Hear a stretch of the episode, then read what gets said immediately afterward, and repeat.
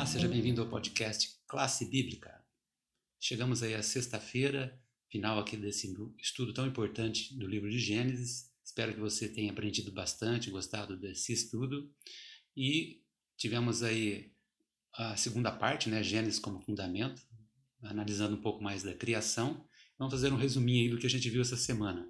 No domingo, nós vimos lá o assunto da Terra plana, analisamos Apocalipse 1:7 e o capítulo 20, já que nesse nesse livro profético João ele comenta ali sobre os quatro cantos da terra, podendo dar a entender que de repente a terra fosse plana. Mas você viu lá que o que foi usado no Apocalipse foi uma linguagem figurada. Também foi citado alguns exemplos ali de outros pontos da Bíblia em que se usa a linguagem figurada, mostrando que não podemos nos apegar para isso, para dizer que a Terra é plana.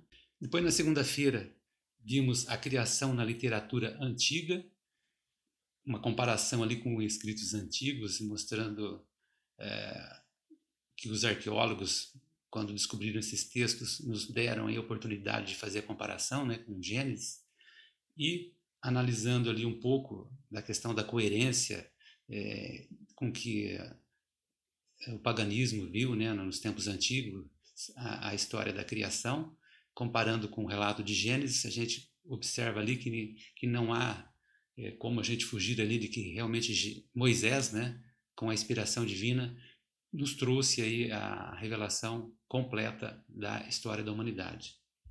Depois, na terça-feira, Gênesis versus paganismo, fazendo uma comparação até com os textos literários antigos aí é, de crenças.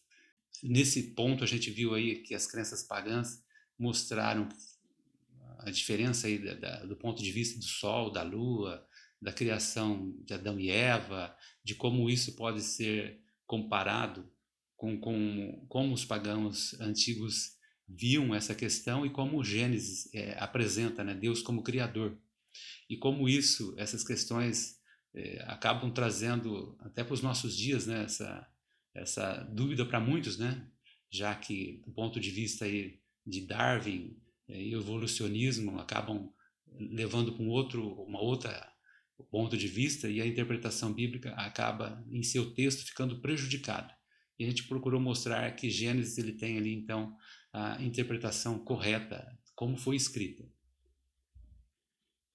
Na quarta-feira já vimos um pouco mais sobre a criação e o tempo, a relação de que Deus dá com relação à cronologia e de como o tempo né, ele acabou sendo criado por Deus para nossa esfera aqui e nos ajudando, né? Porque o tempo nos ajuda a nos localizar é, e com, com, o objetivo aí de que a gente tenha um bom aproveitamento do tempo que foi dado por Deus para é, conhecermos um pouco mais o seu poder criador, né? Na quinta-feira vimos a criação nas Escrituras o ponto de vista aí de como o texto do Novo Testamento, é, comparando lá com os primeiros 11 capítulos de Gênesis, é, traz uma coerência quanto ao texto histórico gramatical, quando a gente vê o ponto de vista de toda a história e da, da gramática do texto, que ele é fiel. E está ali mostrando até algumas provas, né, de que tanto Jesus como os apóstolos, Paulo, é, em especial, destacou alguns versos mostrando que o Adão histórico existiu, todos aqueles relatos de Gênesis eles foram fidedignos como estão relatados na, nas escrituras sagradas. Quero concluir aqui nessa sexta-feira com o final é, com dois textos que eu retirei do texto né, lá da, da, do estudo adicional. Somente na Bíblia podemos encontrar a história da humanidade contada sem contaminações de preconceitos e orgulhos humanos. Olha que importante quando a gente pega hoje tantas explicações humanas que se tenta dar para o texto bíblico, né, é, cheias de pontos de vista, preconceitos que cada um traz né, na, na, sua interpretação, mas quando a gente vai ao texto bíblico, ele conta a realidade do que aconteceu. Né? Então a gente vê ali uma. E às vezes é difícil para muitas pessoas, porque o texto é muito é, real ao que realmente aconteceu. E sem preconceito, sem orgulho, trazendo a mensagem como um todo.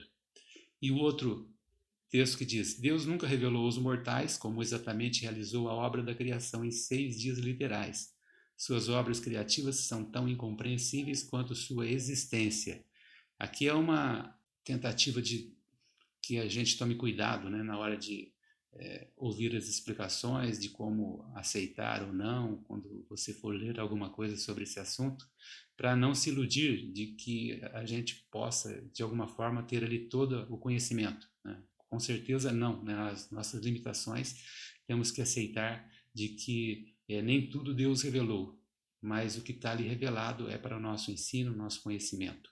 E a partir disso a gente pode se aproximar desse Deus Criador, que acima de tudo é um Deus de amor.